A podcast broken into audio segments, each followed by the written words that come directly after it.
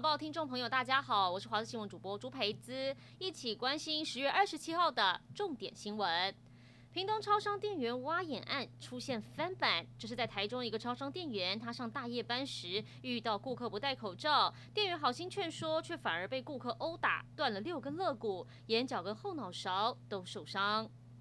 台铁爆发采购弊案，前台东公务段陆养室主任被指控在涉嫌采购案图利营造厂商一百多万工程款，廉政署接获检举，以贪污之图利等罪，约谈前主任及营造厂商负责人等十二个人，昨天晚间送到台北地检署复讯。这个前廖姓主任疑似呢是在二零一八年到二零一九年华东电气化计划采购案时，明知厂商涉嫌提供造假施工照片，还让他过关，透过不实验收，让厂商获得一百多万的工程款。北检兵分多路搜索，带回共十二个人。经过复讯，廖姓前主任十五万交保，徐姓包工头三十万交保，其他相关人等分别是用五万跟十七万交保互传。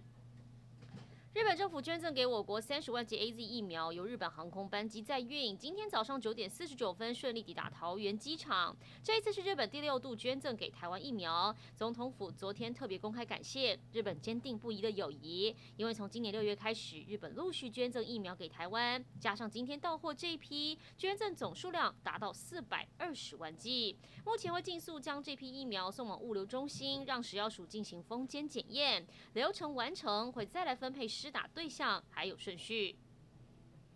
周二在法国巴黎有一场环保经济峰会，包含财政部长勒梅尔等高层都有出席，同时还有十八个示威者冲进会场对部长大声抗议。他们身上泼满油，手上还拿着抗议海报，痛批法国总统马克宏在打击气候变迁上并没有严肃以对。政府官员只是想要营造出巴黎是个环保城。他们不但跑到舞台上，还在台下叫嚣，一直到警卫到场把人抬走才结束整场闹剧。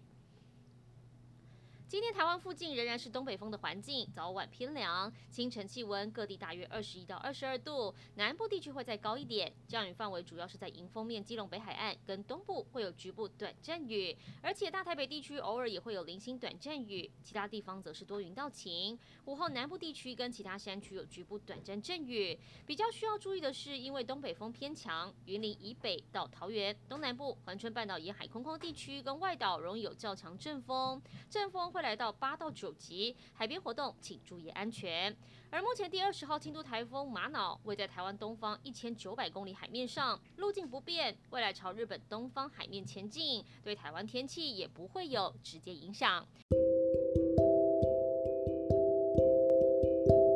以上就是这一节新闻内容，感谢您的收听，我们再会。